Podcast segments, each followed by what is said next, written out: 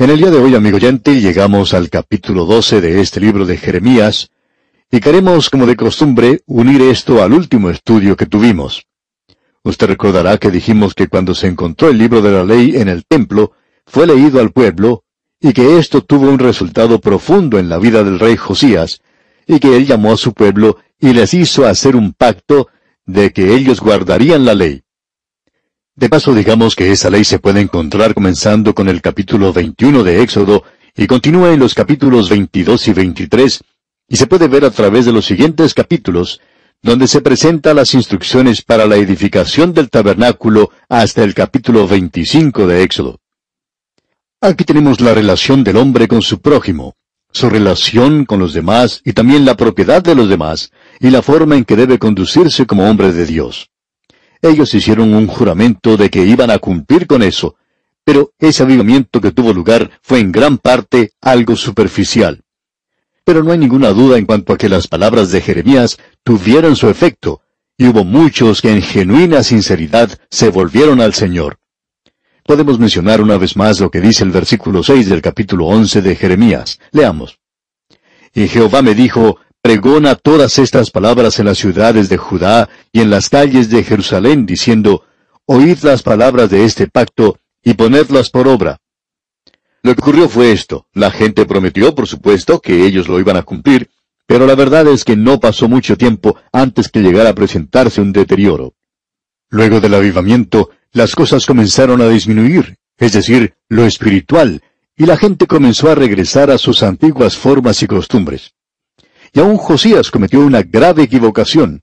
Él salió a luchar contra el rey de Egipto, el faraón Necao, en el campo de Megido. En la batalla de Megido, Josías fue herido mortalmente y luego murió. Y si nos dice que Jeremías se lamentó mucho por la muerte de Josías. Allá en el segundo libro de Crónicas, capítulo 35, versículo 25, leemos lo siguiente. Y Jeremías endechó en memoria de Josías, todos los cantores y cantoras recitan esas lamentaciones sobre Josías hasta hoy, y las tomaron por norma para endechar en Israel, las cuales están escritas en el libro de lamentos. Josías y Jeremías eran obviamente ambos jóvenes, y este hombre Josías murió a una temprana edad, y Jeremías lloró amargamente, porque él sabía lo que iba a ocurrir ahora que la gente no solo retornaría a la idolatría, sino que ellos se iban a hundir más en la inmoralidad, lo que por supuesto ocurrió. Él les da un mensaje que esta gente no quiere oír. Pero ahora, como vemos en la última parte del capítulo 11, él tuvo que abandonar su ciudad de Anatot. Josías le hubiera protegido si hubiera estado vivo, pero ahora Josías no está. Y lo que ocurrió es que Joacás llegó a ocupar el trono. Él en realidad era un tío. El nombre de su madre era Amutal, y él reinó por tres meses. Pero en ese período él se entrega a una iniquidad total y hace el mal en abundancia. Luego, después de él, llega a reinar Joacim, el hijo de Josías. Este fue hecho rey de Judá por el faraón Necao, el rey de Egipto. Como pago por ese favor, Joacim hizo avaluar la tierra cobrando impuestos a la gente.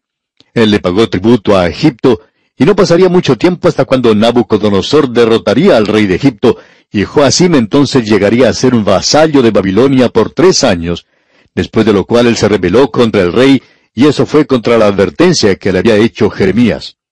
Y Jeremías también advirtió en contra de una alianza contra Egipto como una confianza falsa. Ahora lo triste de todo esto es que Joacim no prestaba ninguna atención a todo lo que el profeta le estaba diciendo, y él se hizo más y más corrupto, y más aún que cualquier otro que le había precedido. Así es que ahora estamos entrando en un período donde la maldad era muy destacada en la vida de esta nación. Y la única luz que quedó para esa nación era este hombre Jeremías.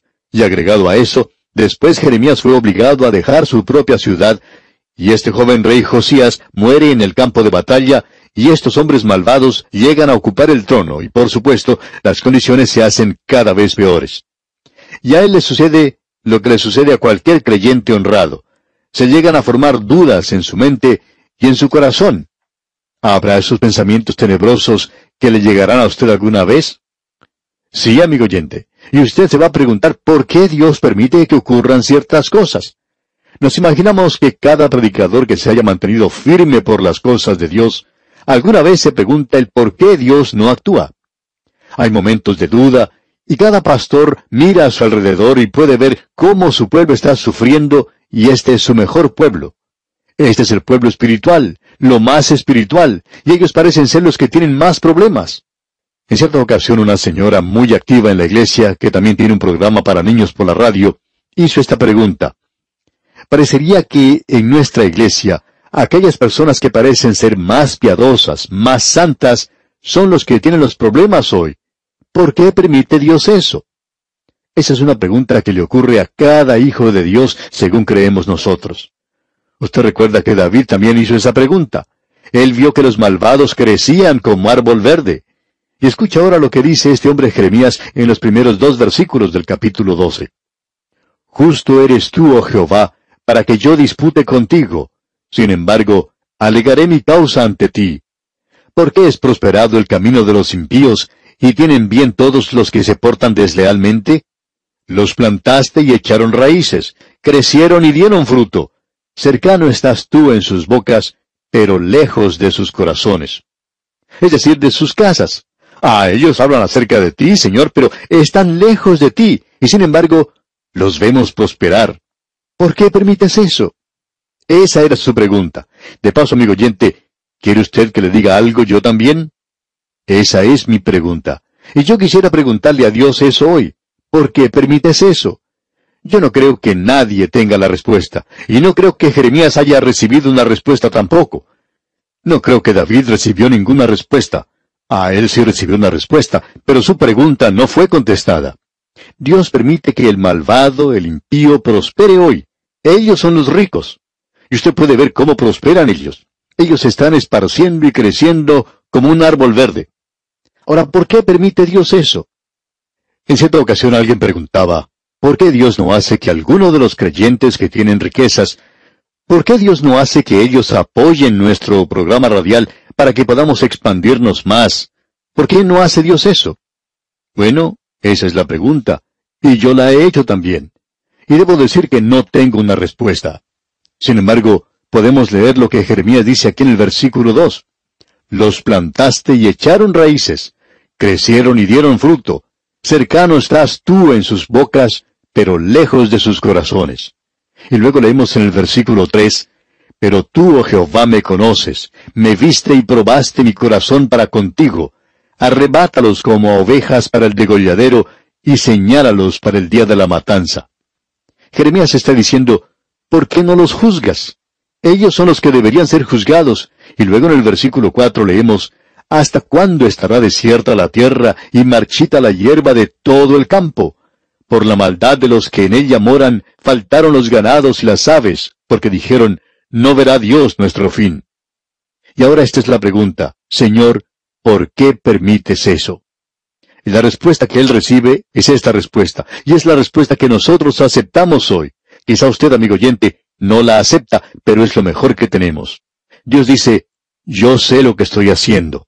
Confía en mí. Descansa en mí. Es por eso que él comenzó esta porción de las Escrituras diciendo, Justo eres tú, oh Jehová. Amigo oyente, cualquiera sea la cosa que Dios está haciendo hoy, y algunas de las cosas nos parecen un poco peculiares a nosotros, eso está bien, y Él va a ser capaz de demostrarle a usted eso algún día. Y aquí es donde entra el asunto de la fe. Andamos por fe y no por vista. Y ahora Dios le dice eso a Jeremías. Él casi está reprendiendo a este joven y usted puede observar la posición en la que este joven se encuentra. Josías era su amigo, el rey. El corazón de Josías había sido conmovido, y estos dos jóvenes, creemos, habían sido usados por Dios para traer ese gran avivamiento. Siempre nos hemos preocupado si Dios no llegaría a levantar un hombre joven que no preste atención a ninguna otra persona aquí en este mundo, que no trate de usar los favores de los políticos ni de las instituciones educativas ni tampoco del así llamado público cristiano. Un joven que se ponga de pie y que predique la palabra de Dios y que demande justicia.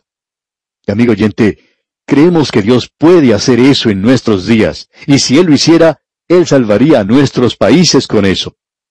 Y eso es lo único, amigo oyente, que puede salvar a nuestros países, digamos de paso, una cosa así como esa. Pues bien, Jeremías queda ahora solo y las cosas empeoran. Joacim está ocupando ahora el trono. Son líderes corruptos. Las cosas están empeorando. ¿Qué es lo que sucederá? Eso es lo que él había dicho allá en el capítulo 11. En la primera parte del versículo 16 él dijo, Olivo verde, hermoso en su fruto y en su parecer, llamó Jehová tu nombre. Y usted recuerda que Pablo cita eso allá en su epístola a los romanos. Pablo dice que el buen olivo verde ha sido cortado y puesto a un lado. Y eso es exactamente lo que Dios hizo con esta gente. Y ahora Dios, de la raíz de ese olivo, Él está haciendo crecer un olivo silvestre. Y eso es lo que usted y yo somos. Nosotros somos la iglesia que ha sido injertada a la raíz, y esa raíz es Cristo. Él es la raíz que sale de tierra seca y a la que Él da vida. Eso es lo que se nos dice. Y Dios continúa diciendo aquí que Él se encargará de esto. Yo seré el que trate con todo esto. Y entonces la pregunta de este hombre es ahora, ¿hasta cuándo estará desierta la tierra? En el versículo 4. Señor, ¿por qué no actúas tú? Es interesante lo que Dios le responde, y en el versículo 5 de este capítulo 12 de Jeremías leemos, Si corriste con los de a pie y te cansaron, ¿cómo contenderás con los caballos?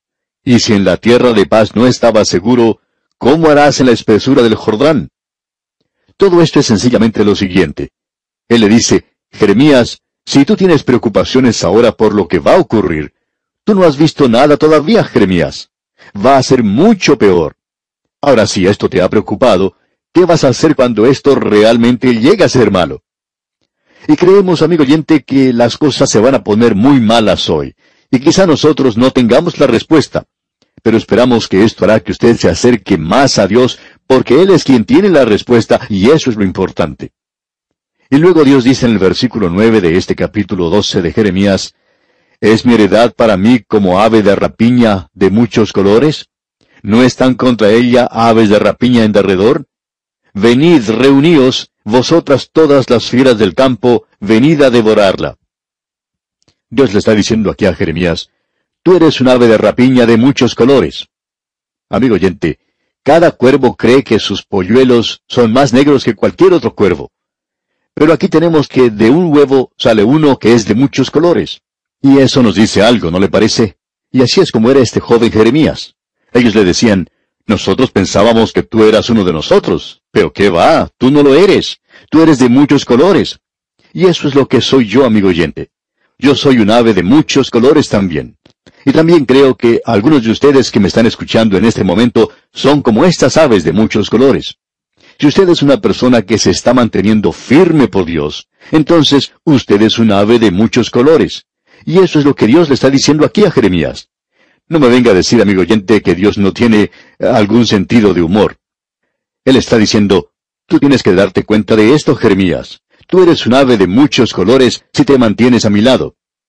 Luego él continúa diciendo que llegará cierto día, y en el versículo 15 dice, y después que los haya arrancado, Volveré y tendré misericordia de ellos, y los haré volver cada uno a su heredad y cada cual a su tierra. ¿Por qué están prosperando los ricos?